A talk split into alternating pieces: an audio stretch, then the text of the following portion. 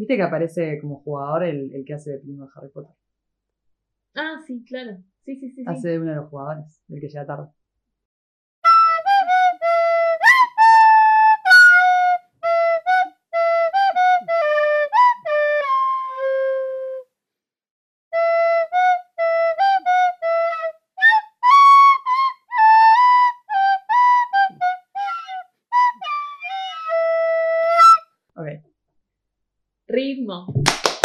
Ah. La que no sabía aplaudir. ya empezó mal. Ritmo. Quiero hacer esto todo el tiempo, boluda. Dale. Es como La tercera, la tercera, la tercera. Ritmo. Diga usted. Nombres de hechizos de Harry Potter. Ah, no, la concha eh, Wingardium Leviosa. Espectro Patronum. Avada Cadabra. Alojo Mora. Poco es. Eh, eh, ay, el que le hacen para desarmar, ¿cómo se llama? Es pelear mucho. Lo sabía. Es re difícil esta categoría. Reparo. Ay, la de los lentes esa. No, digo- no sé, Wingardium Leviosa, es lo que sé. Revelio. Eh... Ah. Pa, no puedo con Sí, esta está categoría. bien. Sí, pero ya la dije. Ah, ya la dijiste. Claro, estoy repitiendo toda la que dije antes. Estoy jugando mal. Bueno, vamos con una categoría que hagamos. Bueno. Ritmo. Diga usted. Nombres de. Eh, personajes de Crepúsculo. Edward. Bella. Jacob. Aro. Ah, viste cómo te caí. ¿Viste de saga a saga? De saga a saga.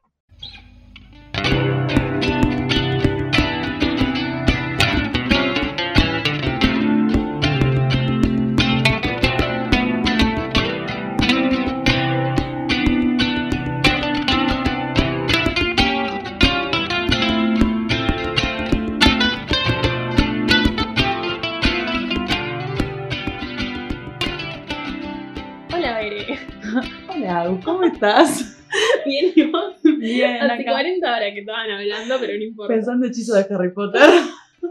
Bueno, el episodio de hoy, Ah. como habrás notado con esta bella introducción, No. es el juego.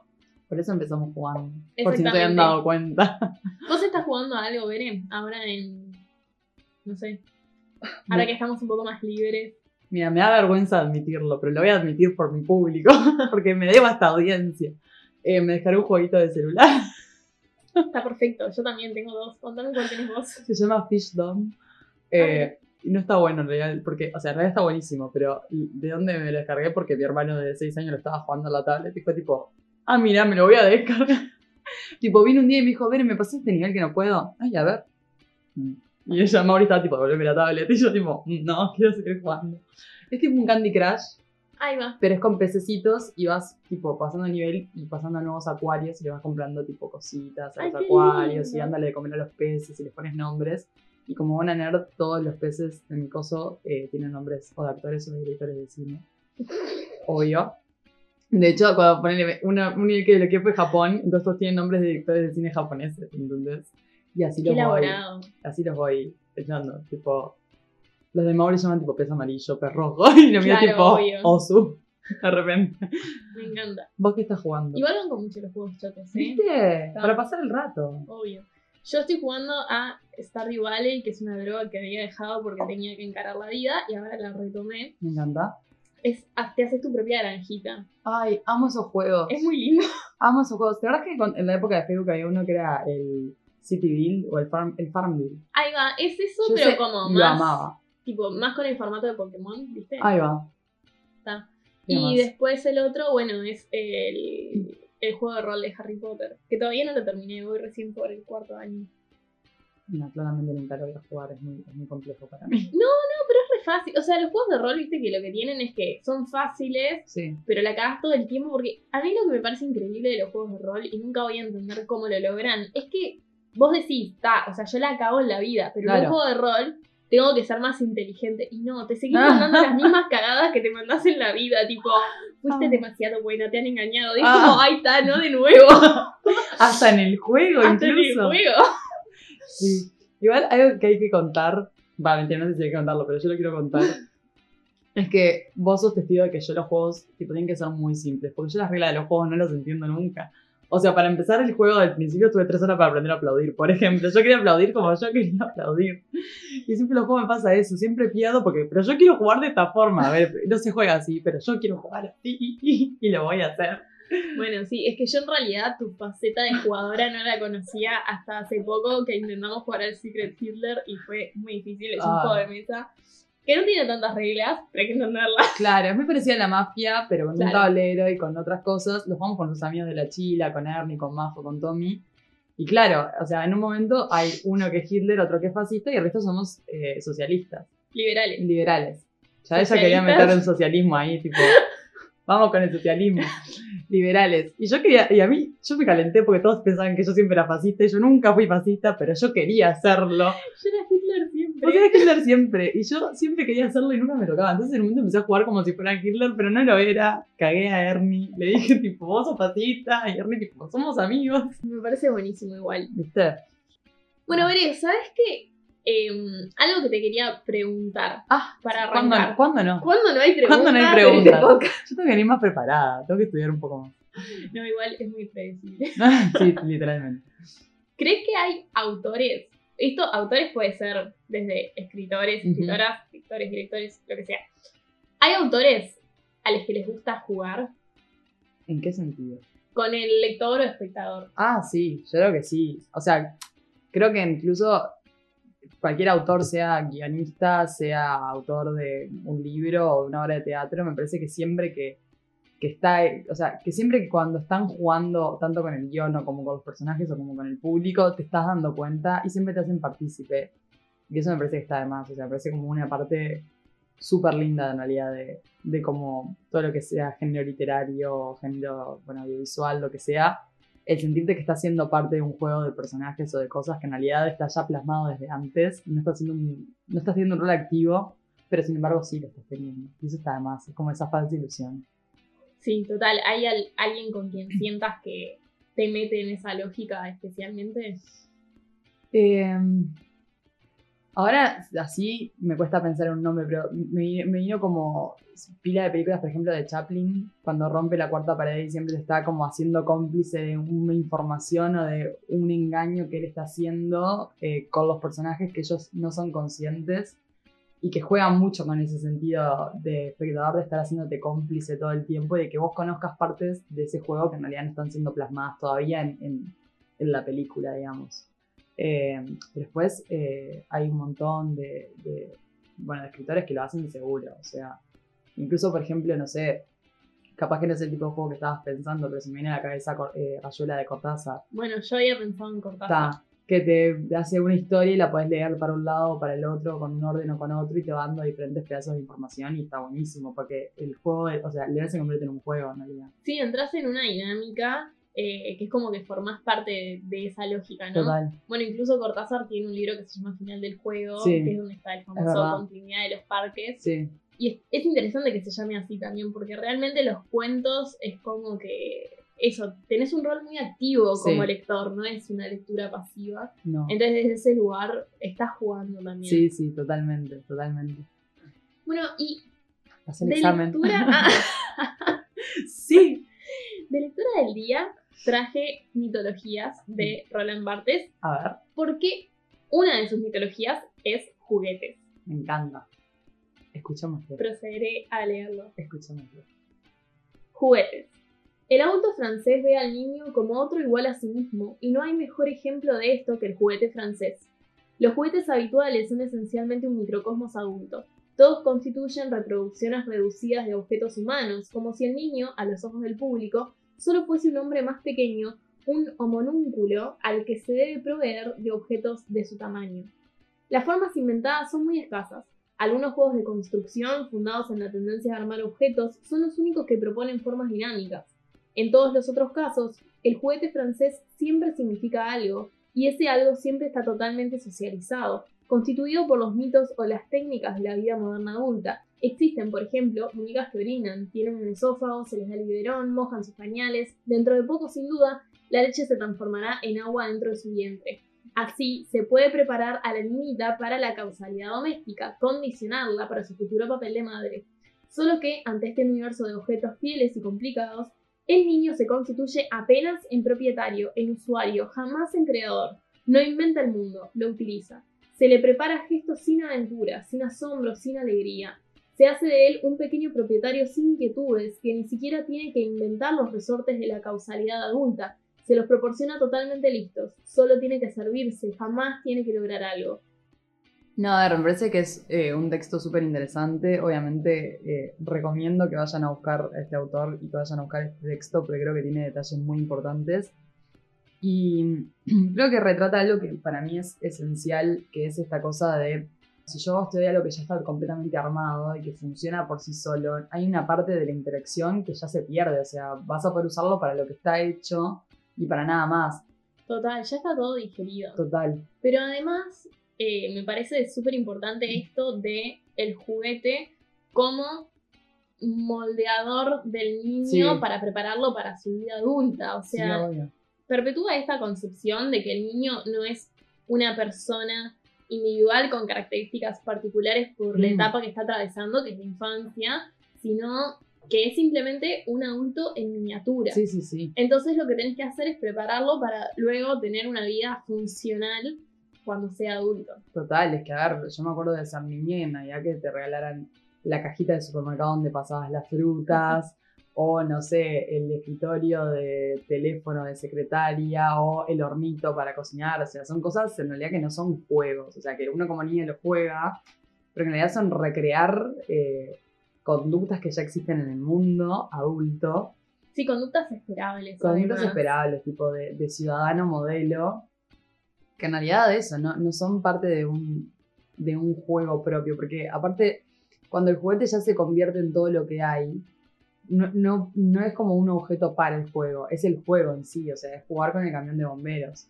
Ahora, si tenés un montón de artefactos que al niño le permiten crear y no sé qué, capaz que te puede crear otro juego completamente diferente, un almohadón, un pedazo de madera y esto, que va a servir más como motor para llegar al juego que quieres jugar o para atravesar toda una experiencia de juego que es simplemente tener un camión de bomberos, ¿no? Como ta, es un camión de bomberos que se usa para apagar el fuego y tu, tu, tu, tu, tu, es como la finalidad termina ahí, no es como un motor para seguir jugando.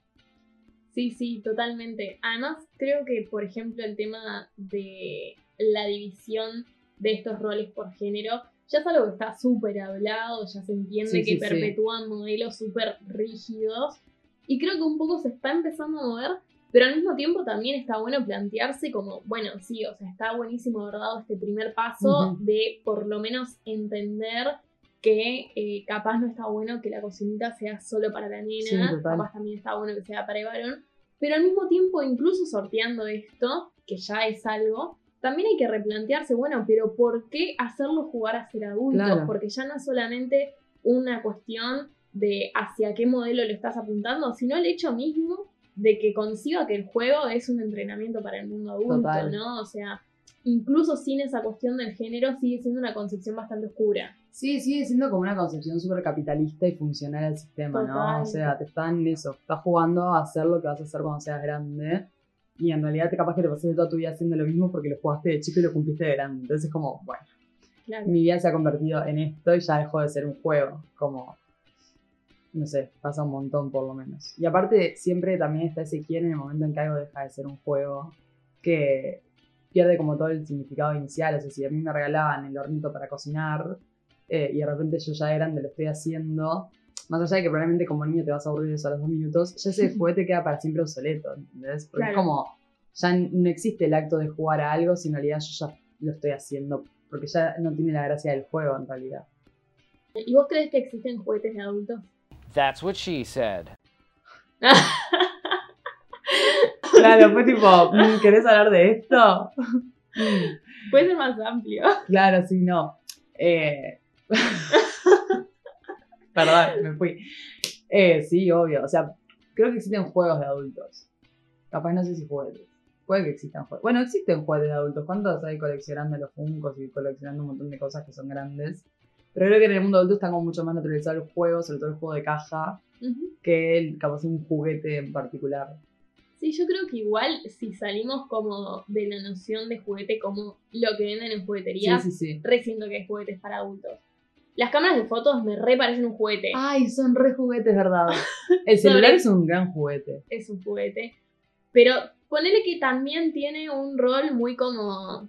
Sí, de La comunicación. típica excusa, yo la uso para trabajar. Soy yo. Yo lo uso para trabajar. Pero igual sigue siendo un juguete porque, a ver, cuando te compras un celular que tiene la cámara que tiene este ángulo y el modo retrato Sí. y el no sé qué, no sé qué, y la, la- es como que decís, "Ah, mira todas las cosas que hacer con esto. Capaz que sacas dos fotos pedorras de la luna que aparte no se ven. O sea, ni siquiera es como que estás usando las funciones Ahora que te de trae. la luna, boludo, un punto blanco que es nadie. Aparte todo pixelado siempre, tipo, nadie- dejen de intentar sacarle fotos a la luna, no sale bien. No, pero te juro, sobre todo las Polaroid me re parecen Sí, un juguete. son re juguete para niños. Eh, después Para también cosas como cuando te pega la vejez, eh, lo he visto en muchos padres Mm. que se compran telescopios tipo para ver aves. El padre de una amiga tiene un telescopio y se va a la radio. es re padre tener eso para ver aves, no sé qué les pasa. Re, nunca lo había pensado, es verdad. Eso es un juguete. Es un juguete. Ahora quiero seguir pensando juguete. Me gustó este juego. Bueno, da, después los elementos de gamer, pero eso capaz que ya es más directo, ¿no? Eso ya es como, o sea, es de un juego real. Claro. Pero Sí, sí, sí, yo creo que terminamos adoptando otras cosas por juguetes. Es que jugamos a lo largo de toda la vida, ¿no? Mm. Bueno, vos tenés un juguete ahí que nos está mirando. El pulpito. Pero eso no es para adultos. Que yo no tenga no significa ser un juguete. Pero para... ¿quiénes lo tienen ahora? Los adultos. Tipo, hay una nueva Pues somos bola. todos tarados. A ver si el pupito está triste o está contento. Re juguete eso. Es como los qué amansalocos. Yo cuando, Bueno, ah, cuando laburaba en call centers, yo era amanzaloco porque si no me moría, ¿no? O sea, pero era un juguete de sacame el estrés porque Claro. mato a alguien. Sí, los spinner también son Mm. re para Ay, eso. la moda de los espinos, está con. Ah, ¿cómo estuvo, eh? Yo estaba en facultad, todos tenían espinos y poco tienen 30 años. Pueden dejar de jugar a esto, por favor. Ni yo los tengo, yo soy una niña. Deja el spinner.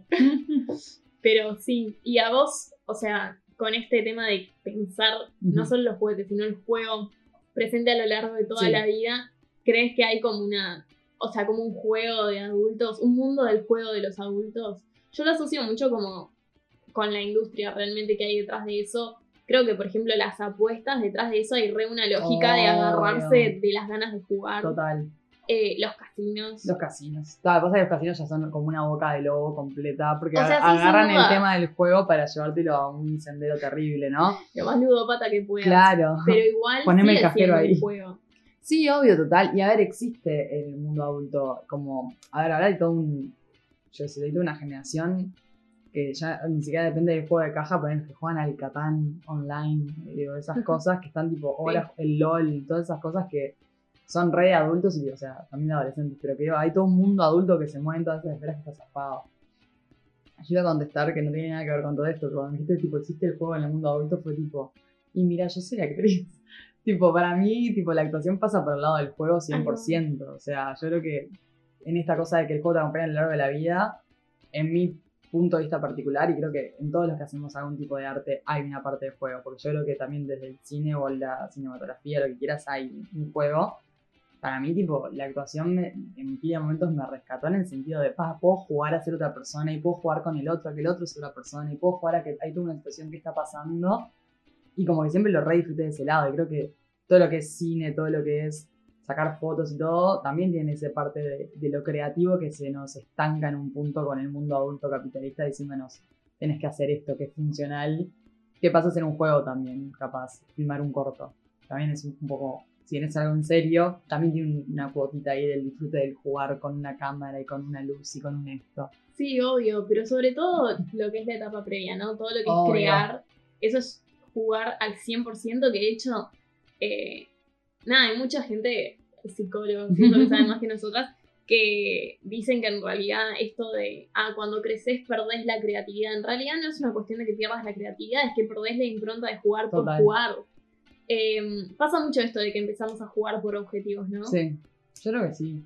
Eh, que son como un camino para, en realidad, desquitar estas ganas. Porque creo que el ser humano también eso, sí. O sea, necesitamos del juego, necesitamos de esa adrenalina, de esa competencia, o incluso ni siquiera competencia, de ese lugar donde volcar todo, que son todo como aspectos del juego y de diferentes juegos que es muy difícil reprimirlo simplemente tipo porque terminaste una etapa, porque hay una cosa humana que siempre quiere estar en ese movimiento en realidad.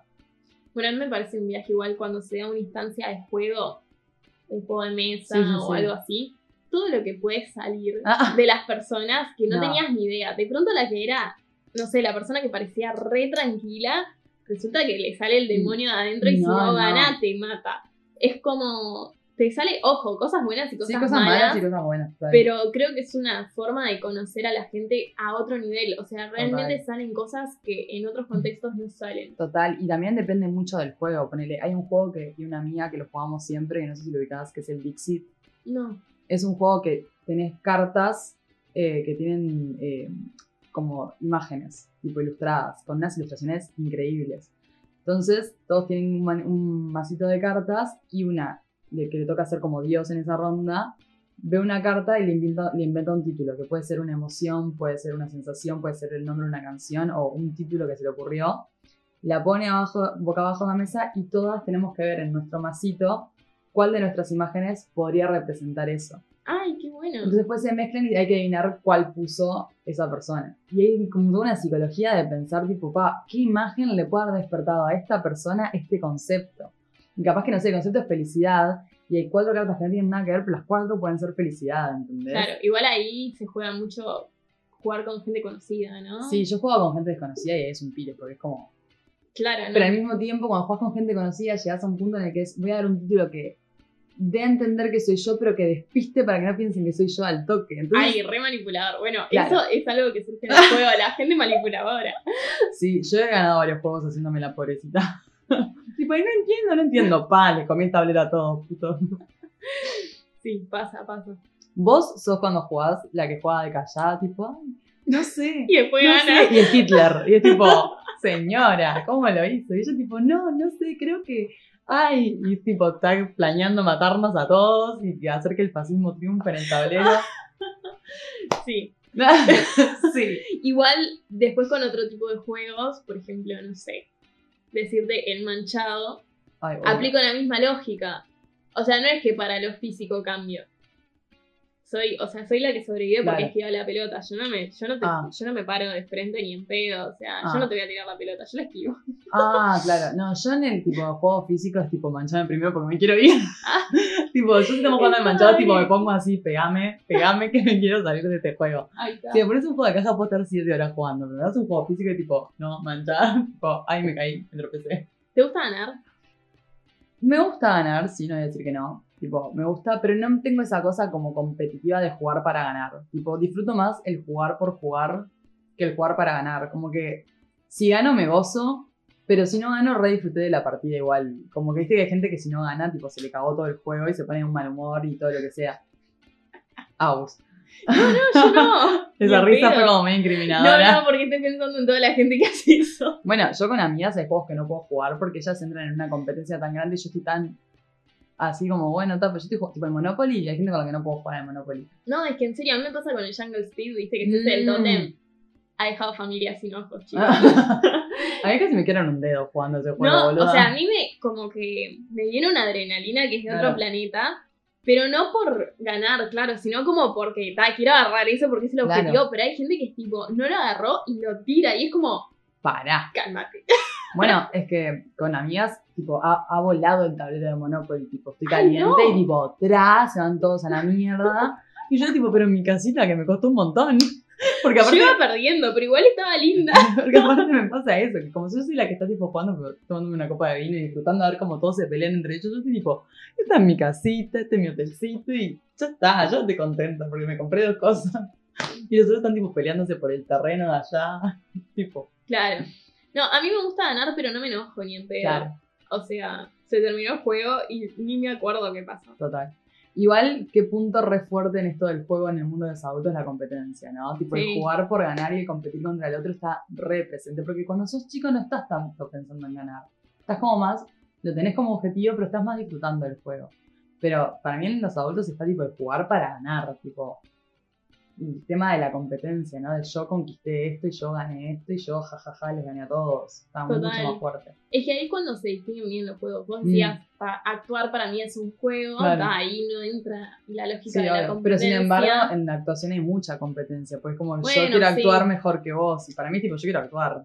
Claro. Después Pero digo, en el acto peor, mismo de hacerlo, Sí, no es que detrás de eso hay puntos, por ejemplo. claro, no. Pero para que es un poco pasa cuando de chica jugás a hacer algo, Claro. tampoco hay un objetivo de No. hay reglas y tengo que ganar, no. No.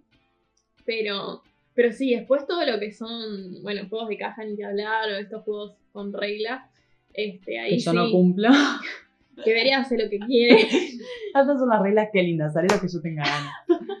Sí, y aparte, también, bueno, esto que vos decías, ¿no? O sea, vos pones el ejemplo del casino, que ya va a otro nivel, pero también cuando sos grande y empezás a jugar apostando, ¿no? ah, es que ahí ya se juega otra cosa. Claro, pero ahí tipo... sí me mato si pierdo. Pero yo lo que voy es, yo ahí directamente no juego, tipo, no pienso perder plata para un juego. tipo, no, grises. Eh, pero ahí también pasa esa cosa de, o sea, ¿por qué se tiene que meter esto en una cosa que tiene que ser lúdica, no? O sea, más, más allá de que ya la competencia para mí no es lúdica, eh, si bien puede como entrenar otras cosas o demostrar otras cosas, no es parte del juego competir para mí. Eh, pero ya meter plata es como, estás, estás tipo ya dándole como toda una connotación a una cosa que tiene que ser como por diversión 100% y en realidad ya tiene el, el que hay que ganar, pero aparte el que no hay que perder plata y aparte el que es como, bueno, ¿a cuántas condiciones, chicos? Yo no puedo así. No, igual nunca iría a un casino, eso sí. No, O sea, no, no, no me cierra por ningún lado. yo no iría a un casino porque, tipo, me da pánico en realidad. Porque siento que soy tan boluda que voy, ay, perdí 500 pesos. Bueno, voy a sacar 500 pesos Ay, no, no, no. Yo no. para tener una oportunidad más para jugar. Y me mato. Ahí es cuando entra la lógica y me Sí, dice, sí. no, tus chances de ganar son estas, no vas a ir. El porcentaje es. Sí, aparte el casino tiene esa cosa tétrica del, del cajero en la puerta para tipo. Son unos cínicos de mierda, tipo, mal. y que no ves la luz del día, pues no tiene ventanas y que no sabes cuánto tiempo pasaste adentro y la música y, la- y las luces. y decís. Bueno, en el casino del Tigre, en Buenos Mm. Aires, los taxis que te esperan afuera tienen eh, los asientos de atrás cubiertos con un nylon, pero como de plástico. "Mm, Y esto lo sé porque mi abuela, reina, una vuelta fue a ese casino. La amo. Era un cumpleaños de una de sus amigas. Ay, la amo. Ta, quiero tener un cumpleaños en un casino. cuando tenga 60, por favor. No, pero ella tenía 86. Bueno, pero yo no voy a llegar a los 86, entonces quiero hacer a los 60. Bueno, cuando todavía se podía salir, ella hizo eso. Y, y tal, y les preguntaron como por qué tenían eso. Y resulta que es porque, viste que dicen esto de que si vos te levantás de tu. Ay, para. Que ni se calla. Una hora después. Ahí se cayó. Viste que dicen esto de que si vos te levantás de tu máquina, Sí. tenés menos chances de ganar Sí. si vas y venís. Entonces la gente no va al baño. Se mea, caga encima todo. Entonces por eso se acostumbraron a poner el plástico atrás. No, no, no, no, qué asco, boluda, qué asco. O sea, de todas las explicaciones que podía tener, era la que menos iba a pensar. Y era la más asquerosa de todas. Qué asco. ac- acordar del capítulo de Friends de Las Vegas, que Phoebe está jugando y la viejita está atrás esperando. Claro. es que si esa viejita sabía. tipo, acá llego yo y gano, ¿eh? Y de hecho gana la viejita Sí, con sí, la moneda de Phoebe. Ah, Es que es así. Bueno, igual vos decías esto de que eh, la competencia capaz le resta un poco de lo lúdico. Sí. Pero en eso entonces, ¿cómo quedaría el deporte? O sea, siguiendo como esa lógica. Claro. Pasa que para mí ya el deporte, eh, no sé, yo no- es como que me cuesta pila diferenciar dónde empieza el juego y dónde termina, digamos. Porque siento que no es lo mismo jugar eh, un fútbol 5 entre amigos, o sea, yo no, ¿no? Pero el que juega un fútbol 5 entre amigos, en las canchas, no sé, de portones, a el que juega profesional en una liga, ¿entendés? Porque siento que ahí se juegan diferentes cosas. En un fútbol 5 capaz que tenés más ganas de ganar, menos ganas de ganar, pero sabes que tipo, estás alquilando un coso para jugar un rato con tus amigos y corretear una pelota. Y capaz que si ya lo estás haciendo como el juego, pero para encontrar otro objetivo, que puede ser entrar a una selección, entrar a un equipo o ganar plata, no sé qué tanto estás jugando por disfrute. O sea, Eh, para vos el deporte profesional no entraría en la lógica del juego. Entra en la lógica del juego, pero tiene otras condiciones. Es como la actuación profesional. Eh, estás jugando, capaz, vos en tu momento, pero en realidad estás metiéndole toda una parte de negocio atrás para, no sé, que te contraten, para ir a casting, para un montón de cosas que, tipo, le sacan un poco. O sea, el juego queda encapsulado en el momento en que estás jugando, pero todo lo que hay alrededor ya deja de ser juego para mí. Claro, ahí en realidad igual. Lo digo para pensar, no sé si Sí, no, yo estoy diciendo como lo que estoy pensando ahora. Capaz que sale el episodio y pienso otra cosa. Pero yo soy honesta. Pero capaz que ahí lo que pasa es que hay una asociación directa de lo que es el juego con el disfrute. Mm. Y no necesariamente es así, ¿no? ¿En qué sentido? O sea, porque creo que sí tenemos una asociación directa de que el juego tiene que ser como instancia de disfrute, pero no siempre necesariamente el juego es una instancia de disfrute. ¿En qué momentos no lo es? Y por ejemplo, para esta gente que hablábamos de que pierde Claro. y realmente se angustia, porque yo entiendo, o sea, ganar está de más, Mm. pero cuando realmente se juega la angustia ahí, Claro. como que ya es mucho más. Y sin embargo, esa gente sigue jugando, ¿no? Claro, No es que renuncia a la idea de jugar. claro. Pero porque yo también siento, y capaz que estoy equivocada, pero que mm, hablemos sin saber, que esa gente capaz el, acto, o sea, el acto de estar jugando le despierta otra cosa, que no es necesariamente algo lúdico, ¿entendés? Que, porque si a, si a vos te angustia perder, tu juego está pasando por otro lado. Pero está jugando. Sí, en el acto social estás jugando, pero vos como persona capaz que no estás jugando. Decís que hay un aspecto psicológico de Yo creo que sí, porque algo te despierta, o sea, una persona que, que está perdiendo y tira un tablero, claramente, tipo, algo tipo, le está pasando con esa actividad. O sea, para mí no deberías jugar hasta que puedas solucionar qué es lo que te hace tirar un tablero. No, capaz simplemente le frustra mucho perder en todos los ámbitos de la vida. Bueno, pero hay un aspecto psicológico entonces, que lo traslada al juego. Claro, pero no por eso deja de estar jugando. Ah, o no, sí. No sé. está. O sea, ahí es donde Es donde está Porque yo la creo que paradoja realidad- de Teseo. Sí, sí. ya la metían en todo. Si yo tiro el coso, ¿sigue siendo el mismo juego? El, el tema sería que, claro, o sea, dentro de lo que es la definición de deporte, sí entra el juego. claro. O sea, como que el juego es un aspecto del deporte. Sí coincido en esto de que al jugarlo a nivel profesional Mm, hay presiones extras que surgen que sin dudas disfrute le sacan. obvio. No sé si le sacan juego. Eso ta, sería según lo Claro. que entendamos por juego, ¿no? Claro. Bueno, vamos a pasar a escuchar los audios que como siempre nos preparó Mika. Y el primero que tenemos es de Nicolás Gaymonat, eh, del programa de radio 13 a 0, que lo pasan por Del Sol. Y eh, es profesor de educación física. Vamos a escuchar un fragmento de eso. Por ejemplo, en el juego de, de los mayas y los aztecas, que tu- tuvieron varias modalidades, siempre, digamos, el vínculo de jugar con la pelota era que se estaba jugando con el dios sol. Y después tenía su parte ritual, que bueno, en, en esos casos, ejemplos, terminaba ponerle en, en el sacrificio de la, del victorioso. Hay, hay un concepto muy interesante para leer en Agamben, que es un filósofo italiano, que él habla de que el juego es una relación o una operación a medias entre el rito y el mito. ¿Qué quiere decir? Cuando vos escuchás o vas a un acto religioso, tenés un rito, que sería la actividad práctica, o sea, donde vos pones el cuerpo, y tenés un mito, que es lo que sostiene la práctica, digamos, en cuanto a lo que se dice. Por ejemplo, jugabas con la pelota en, en el mundo maya, ponele, pero el mito era que, bueno, que estaba jugando con Dios y que tenía toda una consideración, digamos, a... Lo que hace el juego, y lo que dice Agamben que se produce en el proceso, es que se corta la mitad de eso.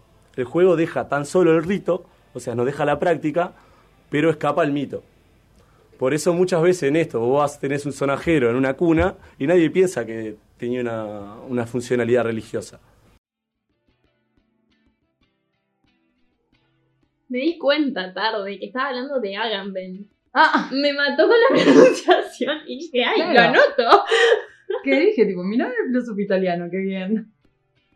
Bueno, está igual re interesante lo que está No, diciendo. ¿no? salado, salado. Y yo creo que hay pila de juegos que tienen como una especie de, de cosa ritual, entre comillas. Ponele, yo qué sé, el pato ganso. Tipo. Sí. O cuando jugabas en la escuela al, al, al- que era el ratón y otro era el gato y hacías una ronda Mm. con las manos y uno tenía que escaparse del otro. Eh, o Martín Pescador, no sé, tipo, son juegos que nacen de algún lado, que son de, de generaciones para atrás, y que tienen un poco una cosa de ritual, esta cosa de uno hace un personaje y el otro hace otro, y el, el pato ganso me tiene que perseguir y yo no me voy a sentar. O el juego de la silla, tenés que ponerla. That's what she said. That's what she said. That's what she said. ¡Basta! Eh, ¿Qué me está pasando? Que poner la silla y tenés que ir sacando y hay que ganar el asiento, otro juego más que mató a gente. Pero mm, La leyenda cuenta. la leyenda cuenta, pero claramente hay una cosa de ritual ahí, aunque no sea religiosa, aunque no sea con un dios, hay una cosa de, de- de algo que se está dando. Claro, parece. bueno, él terminaba justamente diciendo de pronto un bebé tiene un sonajero y no entendemos que tiene connotaciones Claro. religiosas, pero lo seguimos haciendo. Y con eso me hizo pensar, por ejemplo, la cantidad de juegos que tenemos asociados con la dictadura.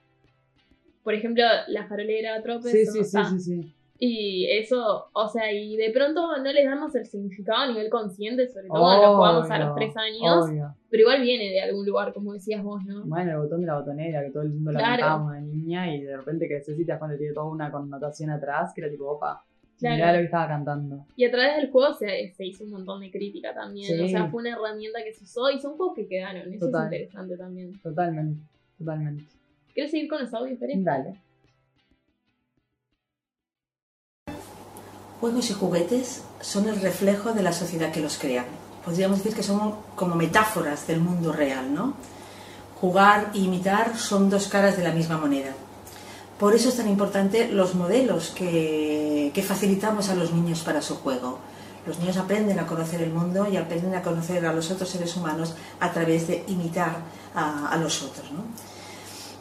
Los niños juegan a papás y mamás con sus padres como referentes o juegan a maestro con sus maestros como referentes, ¿no? Y, ese es un punto importante al que debemos, en el que debemos reflexionar, ¿no? Los niños juegan con armas porque imitan a los adultos que no jugamos con armas, sino que hacemos la guerra con armas de verdad, ¿no? Ah, hay imágenes que culpidoras, ¿no? Por ejemplo, yo- hay imágenes de nuestra guerra civil, por ejemplo, donde se ven niños jugando a fusilar, ¿no? Ah, Hoy, hoy día no vemos a niños que jueguen a fusilar, vemos niños que tiran bombas, niños que utilizan ah, armas determinadas, ah, que son justa y realmente las armas que estamos utilizando de verdad. Los juegos de los niños son el espejo del mundo real. A veces los adultos ah, nos lanzamos a querer cambiar ese mundo, ah, prohibiendo los juguetes bélicos, ah, prohibiendo que los niños jueguen determinados juegos, ¿no? Y es como intentar cambiar ah, el espejo, la fotocopia, sin, sin, sin ponernos realmente en serio a cambiar el mundo real, el original, ¿no? Bueno, acabamos de escuchar a Inma Marín en la Jornada Académica de Identidades Lúdicas de todos los tiempos y culturas, organizada en el 2012 por la Asociación IPA Argentina. Es una consultora pedagógica especializada en educación, comunicación e información a través del juego. Y bueno, un poco lo que decíamos sobre los juguetes, pero le agrega otro aspecto Sí, que es clave, que es está, o sea, eso, es exactamente que decía, no podemos empezar modificando las fotocopias sin antes modificar la realidad a la que imita. Y totalmente eso que, que ella menciona, que es el primer juego que tenemos como seres humanos es el imitar. Antes de jugar otra cosa, estamos jugando a imitar. O sea, de hecho, lo primero que hacemos es imitar. O sea, empezamos a caminar porque vemos cómo los otros caminan. Empezamos a hablar porque estamos imitando sonidos que escuchamos. Entonces, eso inevitablemente se extrapola el juego. Y, y si estamos viendo todo el tiempo en la tele películas de acción con protagonistas que están disparando todo el tiempo, el niño va a agarrar un par de bloques, va a armar una cosa con forma de arma y va a empezar a disparar. O sea, eso es la base de todo. O sea, creo que no tenemos mucho para agregar a discutir sobre este audio porque ahí lo dice muy claro. Bueno, ¿te parece si pasamos a hablar de nuestra pieza audiovisual elegida por el público para el día de hoy? Ah, estoy pronta. Muy bien, yo no. Ah, yo tampoco igual. Pero quería hacerme la que sí. Perfecto. Bueno, la única pieza que vamos a discutir hoy es Gambito de Dama, una miniserie de Netflix del 2020, que ya podemos decir que es el año pasado. Ah. Me duele. Em, dirigida, escrita y producida por Scott Frank, que también hizo Godless. No sé si vos la viste. No la vi. Yo no la vi. No la vi. Eh, la tenía ahí como en pendientes y nunca sucedió. Y está, em, bueno, es una adaptación de la novela de Walter Tevis. Sí. Contame, Veré, vos la viste a las corridas. Yo la vi a los pedos. Este, de hecho, claro, para todo esto yo estaba afuera, estaba en Punta del Diablo. Y me fui a un barcito que tenía wifi, me descargué los capítulos en Netflix, en la aplicación, y volví a mi casa para verlos sin gastar. Me encanta, ¿no? Es que si no, una Me inversión. moría. O sea, llegué hoy y estaba tratando de ver el último capítulo en, en el ómnibus de vuelta. entonces, o sea, Está. Bueno, y viéndola así en un celular, toda una experiencia particular. Me dieron ganas de verla de vuelta en una computadora o en Claro. una pantalla porque siento que hay como detalles que están muy lindos. Eh, pero está, siento que tiene como muchos aspectos para tratar, ¿no? O sea, es una miniserie justamente de siete capítulos, cada capítulo dura una hora, eh, más o menos. Y tiene como muchos momentos, o sea, tiene una parte, para mí hay algo que es muy interesante que es un poco que empieza con el final y después vas Sí, y que ni siquiera es el final final. Ni siquiera es el final final, es como el, el clímax un poco de la Sí. película, la película, de la serie. Y después desde ese punto te va llevando todo para atrás eh, con el personaje que es Beth. Que bueno, es esta niña, para los que no la vieron, sin quemarles nada, es como una especie de... Es una niña en realidad huérfana, que es un poco una prodigio del ajedrez desde muy chica y empieza a aprender a jugar en como en el reformatorio donde, donde vivía con el conserje del mismo en el sótano, un poco de canuto. Y ella empieza realmente a, a tener como un control y un dominio muy grande del juego eh, eh, desde muy pequeña. Y tiene una cosa muy interesante para mí eh, la serie, por lo menos con la construcción del personaje de Beth, que es que sin duda desde el minuto cero, no sé si es también porque la actriz tiene una cara muy particular eh, o, o no sé qué, qué es, pero el minuto cero ya es un personaje que te está llamando la atención por su aspecto, por cómo la ves, por cómo se maneja, por cómo camina. De hecho, en las primeras escenas no tiene mucho diálogo, y, y- pero ya por cómo se mueve y por lo que hace, ya te da un montón de información. Y cuando empezás a regresar un poco y vas para, un poquito para adelante, un poquito para atrás, un poquito para adelante, un poquito para atrás, eh, por incluso la, en la linealidad que empieza a tomar, volvés siempre un poquito a- al pasado, empezás como a entender mucho más al personaje. Entonces, es una serie que para, a, mi, a mi parecer no me molesta, pero es lenta. O sea, a mí no me, molesta, no me molesta que lo sea, pero es una serie que para mí tiene un ritmo lento. Pero ese ritmo es el que te permite conocer al personaje de que estás hablando, tipo, al 100%. O sea, no te queda una duda de quién es para el final de la, de la serie.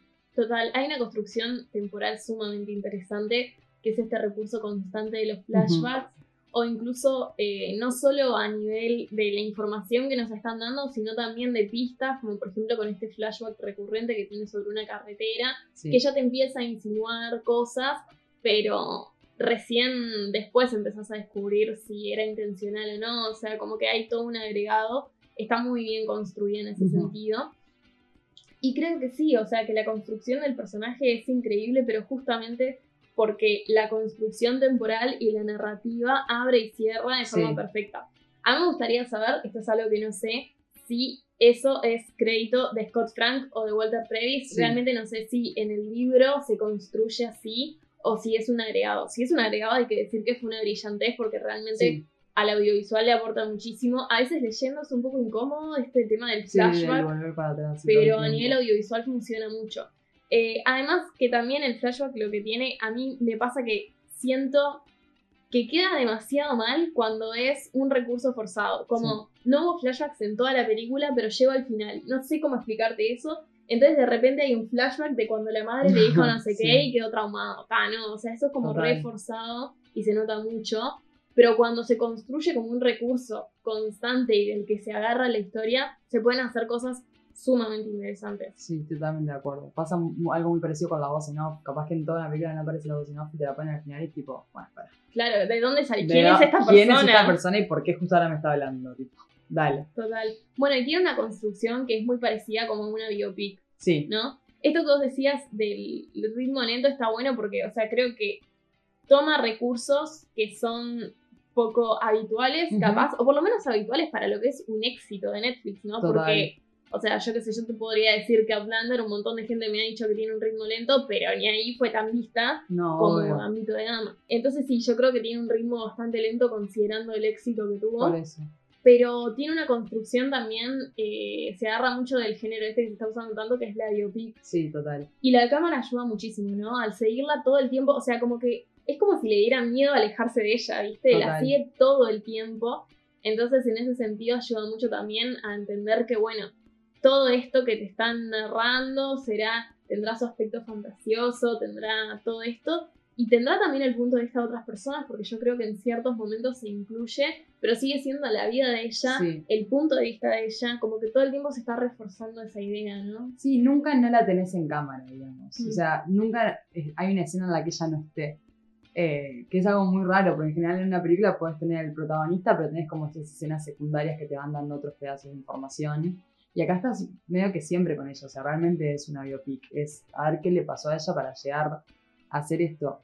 Y eso que decís de la cámara, que nunca la deja, como que hasta le da miedo, creo que también te habla mucho de esta psicología del personaje como súper apretada y súper tensa, que es, todo está medio que en este rango de visión y en este rango de, sensación que es el de ella. Y bueno, creo que acá se mete como en el tema del juego, algo que empieza siendo un poco una curiosidad de jugar, también a falta de juego, porque el, el lugar donde ella estaba no era un lugar que lo permitiera mucho, y es como el lugar que ella encuentra con este, con este conserje, pero como en realidad eh, pasa a convertirse en el único juego, ¿no?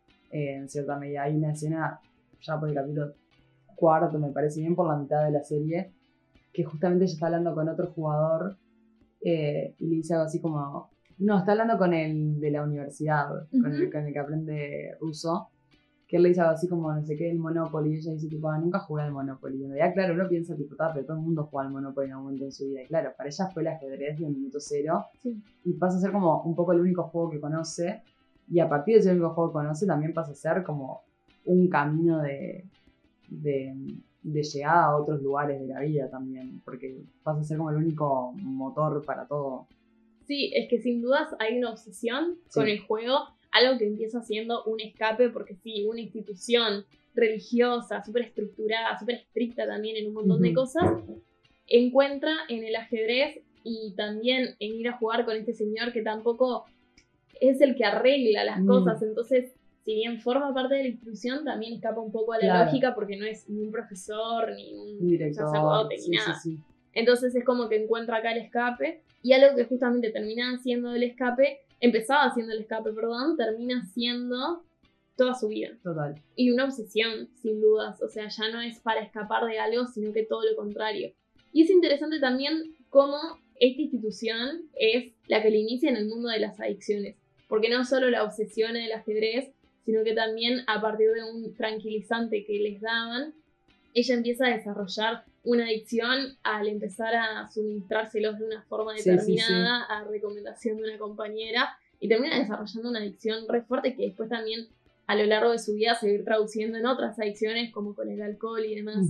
Y también cómo esto se asocia con el juego, porque esto que vos decías, o sea, el ajedrez es todo, llega Mm. un punto que es todo en su vida, entonces la cuestión de tomar estos tranquilizantes o consumir alcohol y demás no pasa solo por la adicción en sí, sino por las posibilidades que le da con A el juego. O sea, si bien, bueno, la no voy a quemar al final, Sí, sí, sí. pero ella eh, solo conecta con ciertos niveles de comprensión del juego, sobre todo en esto que tiene que ver con ver el tablero en el techo, Mm. a raíz de drogas. Sí, totalmente.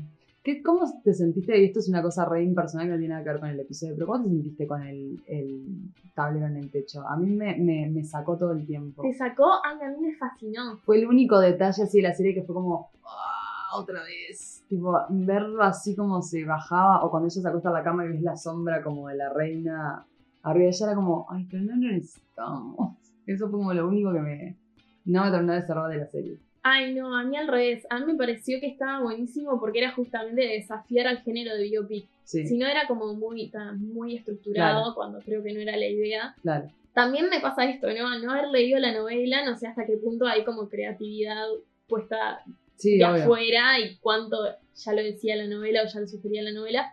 Pero creo que si realmente se trataba de alguien que veía un tablero en el techo, necesitaba reflejarlo cinematográficamente de, una- de alguna manera. Y a mí en realidad me gustó esto, me gustó que era como, era meterte en el cerebro de ella. Claro. Y además estaba muy bien logrado también. Sí, ¿no? sí, a ver, es que no estaba mal logrado, o sea, creo que hay un punto en el que la ves bajando el techo y, tiene o sea, la forma como el concreto, la textura, y es tipo, parece que estuviera saliendo en serio. Pero claro, yo venía como en un ritmo tan de seguirla a ella, tan terrenal, que de repente cuando me llevaba como al punto de ese fantasioso era como, ay, pará, pero no estábamos acá, a mí era como que me cortaba por ese lado. Em, pero volviendo un poco a lo que decías antes, me parece re interesante esto, ¿no? Cómo al juego se le empiezan a sumar otras cosas y este juego se empieza a convertir en una adicción, porque ya, más allá de que no. Porque también el- ahí creo que juega un rol importante el personaje de la madre adoptiva, ¿no? Que se empieza a ser un poco manager de ella y le empiezan a conseguir las cosas y los torneos y demás. ella no está tan enfocada en el torneo en sí, sino en ganar y entender cómo juega el otro. Pero después, o sea, como que ese es, es siempre su significado del juego. Pero después cuando empiezan a entrar el tema de la- las vitaminas o de la droga o de la competencia real, también a ella empieza tipo, a pensar solamente en ganar y no tanto en lo que el juego le está dando o cómo está leyendo el tablero en realidad. Sí, sí, o sea, llega un punto en el que tiene en la cabeza solo ganar, pero al mismo tiempo, sí, yo creo que te das sobre todo cuenta por los otros personajes que incluso, bueno, uno de ellos, no voy a decir cuál justamente para intentar evitar spoilers, pero uno de ellos que le dice, Fa, contigo me di cuenta que a mí no me gustaba tanto el Claro. ajedrez. Como que mm, hay, o sea, hay como un nivel de amor por ese Sí, juego obvio. que va más allá de eso, está todo el día con eso, incluso cuando está en periodos de no competencias. Sí, Pero sí, sin dudas, que se termina convirtiendo en una obsesión por ganar. Y metiéndonos bien de lleno con lo que es el ajedrez, antes de ver el ajedrez en esta serie, ¿tenés el recuerdo de alguna escena de series o películas en la que aparezca el ajedrez y digas, ¡pah! sí, pero me da mucha vergüenza decirlos ahora. Ay. O sea, que te dé vergüenza, solo que te estés acordando del corto de Pixar que banco a muerte. ¿Cuál es el corto de Pixar? El del abuelito jugando. No me acuerdo. El abuelito que juega en un parque al ajedrez y se va cambiando de lugar, juega con él mismo. Ay, no lo vi, por suerte, porque me acabas de destruir el corazón, boluda. No lo ¡Eh! vi. ¿No lo viste? No, Pero es no, como el no lo- corto de Ah, Pixar. No lo quiero ver. Bueno, mis, mis películas que me dan vergüenza. Ay, a ver. No, aparecen en la última, en la primera parte de la última de Crepúsculo, porque Edward y Bella juegan al ajedrez, Es verdad. Y Porque aparece si no, no iban a tener en sexo. Harry Potter, Bien, sí, para cuando mí aparece es gigante hermosa. y que romba diciendo los, los movimientos del tablero. ¿Por qué le da vergüenza eso? Nadie sabe. Harry Porque no- Potter y la cámara secreta tienen la mejor escena de ajedrez del Bueno, mundo. pero porque era tipo, ay, el ajedrez es una cosa que es como todo oh, intelectual y yo diciendo Crepúsculo. tipo, perdón. Bueno, eso sí te tiene que dar vergüenza, Harry Potter. no. Bueno, nada, ¿qué te pasa? No, pero sí, o sea, se usa pila el ajedrez en Sí. el cine. Se usa como ejemplo de cosas, se usa... eh, bueno, yo de Wire no la vi entera, pero sí hay un momento en el que uno de los personajes le explica a los otros dos la lógica de la tranza Claro, en el tablero y dice cosas que son como re profundas, como tal, no sé, uno le dice, ¿y cómo si sos peón llegas a ser rey? No, el que es peón es peón, el que Claro. es rey es rey. O sea, está buenísimo como todas las analogías que hace. claro. También esto que vos decías, como, como dijiste, es un juego muy que Muy intelectual. muy intelectual y creo que también se usa pila para eso. Sí, Como si querés que señalar que un personaje es inteligente, ponelo a jugar ajedrez en algún momento Bueno. o ponele un tablero de ajedrez en algún lugar de la escenografía. Santos de, lo- de los simuladores siempre tienen un ajedrez de fondo. o sea, claramente. Perfecto. Este, sí, pasa que también, a ver, eh, el ajedrez tiene esta cosa también de refinado, de intelectual, de importante, pero al mismo tiempo creo que también con esta serie me pasó particularmente, que fue eh, que el ajedrez también tiene como un montón de, como de roles de poder, ¿no? En el sentido de, hay siempre una estructura de poder ya desde la, de la forma de las fichas y las posiciones que tienen, pero aparte con los movimientos que pueden hacer o no. Y en esta cosa también, bueno, te lo habla mucho en la, en la serie de los nuevos capítulos, esta cosa, viste, que siempre arranca las blancas este, en el ajedrez. Entonces también como ahí también ya hay un poder desde el que va a arrancar con las blancas, el que va a arrancar la partida. Entonces creo que hay como un juego de poder muy grande en el ajedrez, que creo que también es lo que lo hace interesante, porque este personaje, por lo menos de la serie, fue tan vulnerado y tiene tantas como puntos flojos en esta cosa también de la adicción y del sufrimiento y demás, que como los compacta y no los deja salir de esa cajita, que en el ajedrez tiene también esta cosa del control y del poder ella, que puede como transmitir eh, esta cosa que ella dice en un momento, en, que en, en 64 cuadra- cuadrículas tenés mundos infinitos, pero todos son predecibles, porque hay una limitación de movimientos. Y creo que ahí, ahí se ve como muy reflejado lo que es, o lo que simboliza el ajedrez, ¿no? ¿Jugás al ajedrez? Sé jugar, no es algo que juegue siempre, pero tengo mi ajedrez en mi casa y sé jugar. Vos sabés jugar. Sí, o sea, a ver, sé jugar, sé los movimientos, juego, Claro. pero no entiendo nada de. O sea, porque nunca me puse tampoco, ¿no? Mm. Pero las jugadas no Ah, las sé. no, yo sé muy básicas. O sea, dijeron en rock en la, en la serie, fue tipo, sí, Claro, sé". pero eso es un movimiento, es como saber Claro. cómo mover el alfil. Bueno, pero es, es una jugada también hacer el enroque. Es un movimiento, Es una jugada. es un movimiento. Es una jugada. Una jugada es tipo, pongo la reina en A3 Ah, y bueno, después pongo el peón sí, en tal tipo, lado y él me va a comer. Claro, eso es un juego, es una jugada. Bueno, entonces no es hacer jugadas. Por eso Viste que yo le cambio las reglas. Para mí es una jugada, es una jugada. es una jugada porque así yo sé hacer jugadas, si no, no puedo Es hacer una jugadas. jugada, ¿ok? Pero, pero está así, o sea, es eso, sé jugar, no sé jugar así. Claro. Ah. No, yo tampoco. Así de ese nivel no. Me dieron ganas igual de aprender ¿Vos sabés algunas que me pasa lo mismo? Dije, tipo, qué ganas de saber jugar al ajedrez. Mucha gente, sobre todo mujeres, Sí, se vi. anotaron para aprender a jugar Para los ajedrez que después después de dicen que, que el audiovisual no tiene impacto en la sociedad. Ah. Se rompió récord de mujeres anotándose a torneos de, de ajedrez. Tremendo. Bueno, tiene un momento muy crítico también la serie en ese sentido, cuando ella le hacen una entrevista para una revista muy importante y ella se enoja un montón porque dice, pa, no hablan de cómo hago esta jugada o de cómo hago tal cosa, solo recalcan que soy una mujer jugando ajedrez. Eh, y es re interesante eso, que también, vuelvo a lo mismo, no sé si es algo que aparece en el libro o si es como el toque feminista que Netflix tiene que poner siempre en, en todas sus producciones. Pero me gustó que fuera sutil, que no- a diferencia de en otros, otras series otras películas, sí. fue como un desliz sutil. Pero es cierto, ella al final termina siendo reconocida por esta, ser esta niña prodigio o esta mujer ajedrecista, en, no sé si dice así, pero lo inventé, eh, en vez de ser eh, una mujer que, o sea, una persona que juega bien. Como que siempre están remarcando el hecho de que es mujer. Que a ver, se entiende porque en la época las mujeres no lo jugaban y ella justo es una No, y al día de zarpada. hoy sigue siendo muy raro. Pero digo, eh, y ella era una zarpada, pero también solo se recalcaba eso más que su juego, por lo menos para el afuera, ¿no? Esta cosa de, de la celebridad, porque dentro de los que competían siempre se lo reconocían que era también la jugadora. Y además el ajedrez, aparte de todas estas características, tiene también la característica por excelencia que es que es un deporte que se juega solo. Sí, Y eso va súper acorde al personaje, un personaje solitario, pero que además fue como forzada por ese Mm. camino, ¿no? O sea, yo de- resalto esto porque me parece que realmente es importante. Es como una niña a la que el sistema le falló en todo en sentido. todos sentidos, del minuto cero. Eh, porque además esto, o sea, no fue solo que se quedó sin padres y no supieron dónde meterla, sino que también le provocaron adicciones, o sea, como que todo mal. Sí, incluso la relación con su madre y padre adoptivo, o sea, con el padre es casi nula. Y con la madre, si bien después se, se reforma y se reconstruye desde otro lugar, es muy conflictiva también por momentos. Sí, incluso cuando está todo sano con la madre, sigue habiendo como un interés de, bueno, hasta dónde la madre la apoya por cariño, porque en realidad no tuvieron tanto tiempo para desarrollar un cariño, y Mm. hasta dónde la apoya porque que ella gane, claro, le permite mantener un nivel de vida soñado por ella Total. por mucho tiempo. Entonces sí, o sea, en realidad está constantemente metida en Sí. una lógica de fallos y de vínculos fallidos y demás que la llevan a la soledad Mm, y no es casualidad que se haya enamorado de un juego que solo depende de ella. Claro, Esto que ella decía de 64 casillas, yo las puedo controlar, es un mundo sobre el que tengo control, pero también es un mundo muy solitario.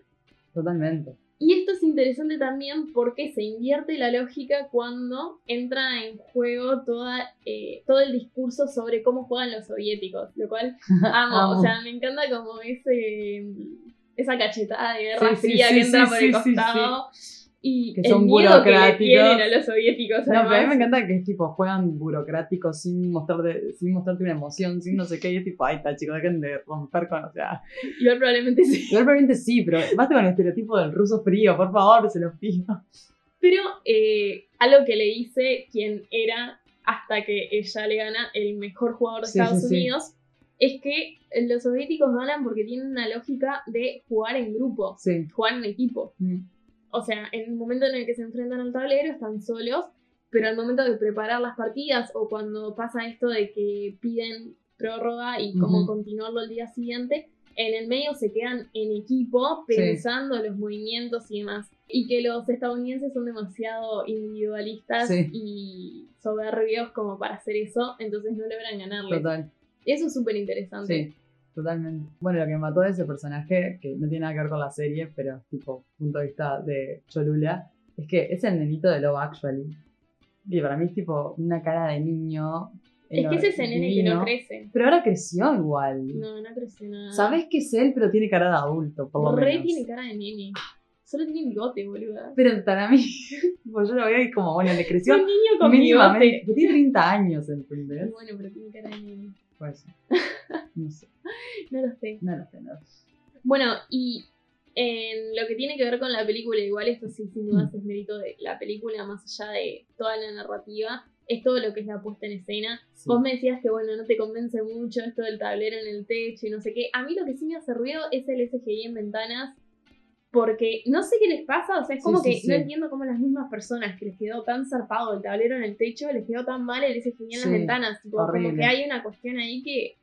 ta. No sé qué les pasó. Pero esos fueron los momentos que me sacaron, pero porque fue realmente tipo, no podías hacerlo un poquito mejor. Hiciste esto zarpado, Un no podías hacerlo un más poquito real, mejor. total. Sí, claro. sí, demasiado. O sea, nadie efecto. pretende mucho de los SGI, pero sí que pasen desapercibidos, por lo Por menos lo que no te menos, salte a la vista. Por lo menos, totalmente. Pero, eh, salvo por eso, después está todo sumamente trabajado en Sí. lo que es la puesta en escena. O sea, obviamente la cámara ayuda muchísimo. Cómo filman los tableros me parece una hermosura. Increíble. Pero después también todo lo que es el arte, o sea, sin duda, bueno, el vestuario que además se recontra habló de eso. No solo que es de época, sino que es hermoso. Hermoso. Pero sabes que las piezas también son de época. Sí, leí. Este, los tableros y las piezas están todas como súper trabajadas. Después también está muy trabajado, viste que no vemos partidas completas, No, sin embargo se jugaban enteras. Sí, o sea, tenían dos ase- asesores, Claro. ajedrecistas, uno de los cuales también había asesorado a Walter Tevis cuando estaba escribiendo la novela. Fueron él y otro más a asesorar y hacían las partidas completas. O sea, todo era real Claro. en el juego. eh, más allá de que después no se filmara todo Claro. o que después en el montaje no se no se seleccionara todo, todo. ¿no? Claro. Eso está buenísimo, porque yo creo que algo que tiene la serie es. Capaz que si, si nos dicen vamos a ver la historia de una piba que jugaba al ajedrez, decís, ¿para qué me va a importar? De hecho, yo todo este tiempo no la vi. Uno, porque me pareció un embole ver una serie de una piba que juega ajedrez, es una zapada.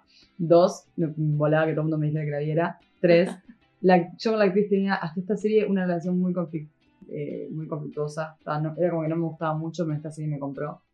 Es que Eh, actúa muy bien acá. En esta serie actúa muy bien, pero tiene otros papeles que tipo. Y aparte ha actuado en tantas cosas últimamente que ya medio que me saturó su cara. Eh, pero mm, algo que tiene esta serie es que, mm, que justamente te estás creyendo todo el tiempo. A ver, capaz que ver un juego de ajedrez te parece un embole, pero sin embargo, cada vez que estaban hablando de ajedrez o que ella está jugando contra alguien, vos estás con una atención muy zarpada y estás prestando atención a los movimientos, aunque no sepas del todo qué pueden llegar a significar.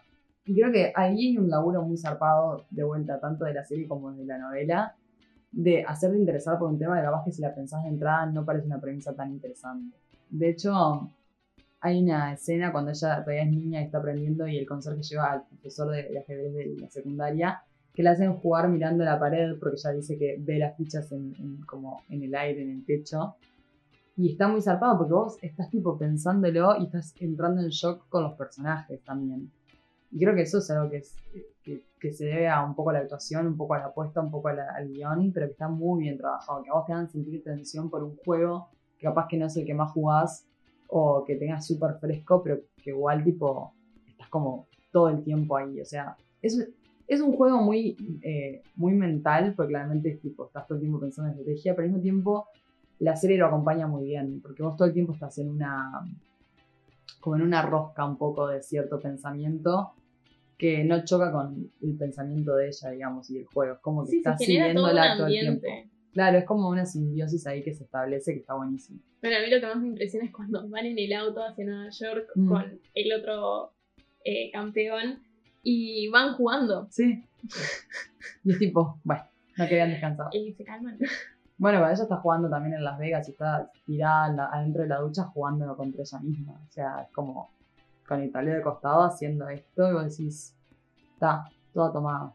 Sí, y está bueno también, obviamente es un juego que tiene muchísimas reglas, Mm. pero después también está bueno ver cómo dentro de esto, que creo que también sucede con otros juegos y por eso me parece interesante, dentro de estas reglas hay gente que juega de forma más reglada y otros de forma menos reglada. Sí, Ella al principio, a ver, obviamente para dónde se pueden mover las fichas y como las cosas que están permitidas hacerse, hay que mismas. respetarlas. Pero después en esto que tiene que ver con las, La las movidas, las jugadas y demás, ella jugaba mucho más desde la Sí. intuición, incluso aunque las conocía. y va aprendiendo como a volverse más metódica, ¿no? Pero está bueno esto, eh, incluso porque hay todo discusiones que se dan en torno a esto, que si bien las hacen específicamente sobre el ajedrez, también tienen como una simbología, una analogía, mejor dicho, de todo lo que también le está sucediendo a ella en su vida. Totalmente. Ella no es para nada metódica, o sea, es interesante cómo convive esto de ser un juego sumamente lógico, que de hecho le fue fácil entender porque ella toda su infancia se había quedado con el único libro que no Ah. había quemado la madre en uno de sus pires, que era sobre no sé qué área de las matemáticas, los algoritmos o no sé qué. Sí, Entonces ella ya tenía una mente sumamente matemática Sí, y eso fue lo que le permitió entender el ajedrez de entrada. total. Pero, eh, sin embargo, después para su vida ella medio que era un desgole. Entonces es interesante cómo su juego se va volviendo más metódico en la medida en la que su vida también se va ordenando. Sí, Como que van de la mano, ¿no? Sí. Y una va influyendo en la otra. total. Y hay un punto también me parece que hay como una contraparte muy grande, que es justamente donde es más el control que ella tiene sobre el tablero y el descontrol que tiene sobre su propia vida, que hay un punto, que no quiero decir nada, spoilers, pero um, que ves como bien, o sea, como esa, cómo se cruzan esas dos eh, realidades así, porque ella capaz que está en el peor momento y sin embargo está como más concentrada que nunca. Y eso para mí es un viaje. Salado. Total. Bueno, Eri, ¿te parece si dejamos por acá? Sí, igual me gustaría preguntarte, Sí. del 1 al 10, ¿cuánto le das a la serie? Ay, a mí me encantó. O sea, le cambiaría dos boludeces, así que nueve. ¿Vos? A mí me gustó muchísimo, no me mató, no me pareció tipo una serie excelente, pero me gustó muchísimo, muchísimo, muchísimo, así que creo que le pondría tipo un 8.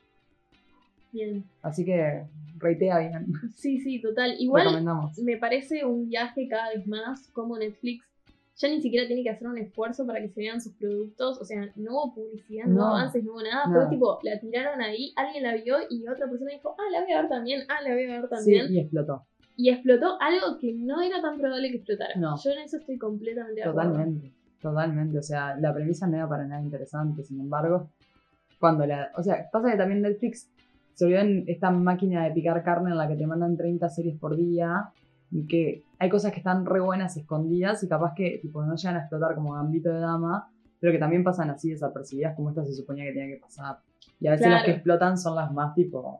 Pero el ritmo y ciertas cuestiones del formato sugerían que iba a ser de estas cosas que iban a quedar como dentro de la contratapa de Netflix. Sí, sí, sí, total, que hay un montón aparte de la contratapa de Netflix Sí, sí, que sí. dan pena que estén ahí. Vamos a hacer un episodio sobre las cosas que están en Netflix que están propias y nadie les dio pelota. La contratapa de Netflix. La contratapa de Netflix, me parece un La capitulazo. de Netflix. Me parece un capitulazo, porque tengo, tengo sugerencias. Perfecto. Tengo. Bueno, está bueno, está bueno. Bueno, nos despedimos. Contanos, Bere, por dónde nos pueden seguir. Bien, nos pueden encontrar en Twitter y en Instagram, arroba escopofílicas, y donde nos pueden escuchar a vos. Nos pueden escuchar en YouTube, en Spotify y en demás plataformas de podcast, a las cuales pueden encontrar acceso gracias a un link que hizo nuestra hermosa Bere, que se halla en estas dos redes que menciono. Nos vemos el próximo domingo entonces. Hasta el próximo video.